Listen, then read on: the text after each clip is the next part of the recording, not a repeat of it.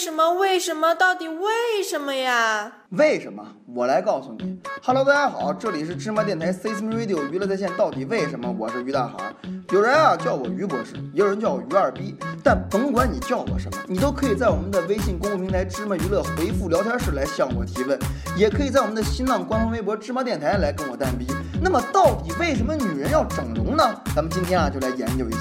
在当今社会啊，整容已经是一件非常普遍的现象了。整容已经成为了一种竞争，成为了女性间没有硝烟的战争。因为在这个越发看脸说话的社会，长得丑的女人是没有出路的。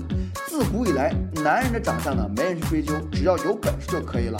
古有张飞、李逵，今有马云，他们都长得奇丑无比，但是他们都是成功的，没有人敢小瞧他们。可女人不同啊，从古至今能够被铭记的可都是美女啊，什么貂蝉、西施、昭君、贵妃、小婉、诗诗、平儿、金莲等等，这些女人无一例外都是绝世的美女啊。试想一下，如果貂蝉长得比董卓还丑，怎么能让董卓和吕布反目成仇呢？那估计就没三国的故事了。再比如昭君如果长得奇丑无比，那估计番邦的野蛮人早就踏平中原了吧？如果李师师是个黄脸婆，皇帝一定会老老实实的待在宫殿里边多生几个儿子，那说不定中国会迎来一个什么样的朝代？如果潘金莲是个丑八怪，那可不得了。那样的话，西门庆就不会杀了武大郎，武松也就不会杀了西门庆，也就不会上梁山，不上梁山就杀不了方腊，方腊就会统一中国，然后就不会有元、明、清三个朝代，没有清朝就不会有大量的白银、黄金流入欧洲，然后欧洲的工业革命呢就不会成功，就没法发明出那些所有先进的科技，然后呢就不会出现电子设备，然后就不会有网络，那就不会有我这档节目了，你们也就没有办法听到我牛逼的想法，太可怕了呀！所以要感谢。潘金莲小姐用她的美貌为我们今天的生活做出的伟大贡献呢。当然了，在当今社会啊，也是一样的。女孩子长得丑是没有出路的。比如说你去面试吧，首先要看你长得如何。如果一个丑八怪当秘书，那男领导估计不得烦死了，哪还有心情好好上班、好好工作呀？如果丑八怪当空姐，你别说你给客人发吃的了，客人不吐你脸就不错了。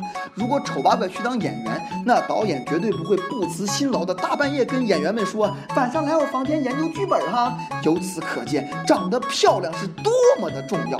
那么到底为什么女人要整容呢？经过我多年的研究啊，终于得到一个结论，那就是因为爱美之心，人皆有之啊。所有人都是向往美丽的。可是话又说回来了，身体发肤受之父母，怎么能够随便说改就改呢？而且本山大叔曾经说过，劳动者才是最美的人，只要心灵美好，我认为老母猪也能成为选美冠军。好了，那么本期节目呢就到此为止了。如果你觉得我的想法牛逼，请把我的节目分享到你的朋友圈，让更多的人听到我牛逼的想法。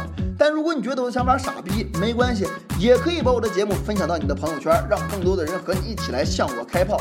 开炮地点啊，就在我们的微信公众平台芝麻娱乐以及我们的新浪官方微博芝麻电台。当然了，也可以向我提出你们的问题，也许下期节目呢就是你的问题，欢迎你们一起来骂我。哦，原来是这样。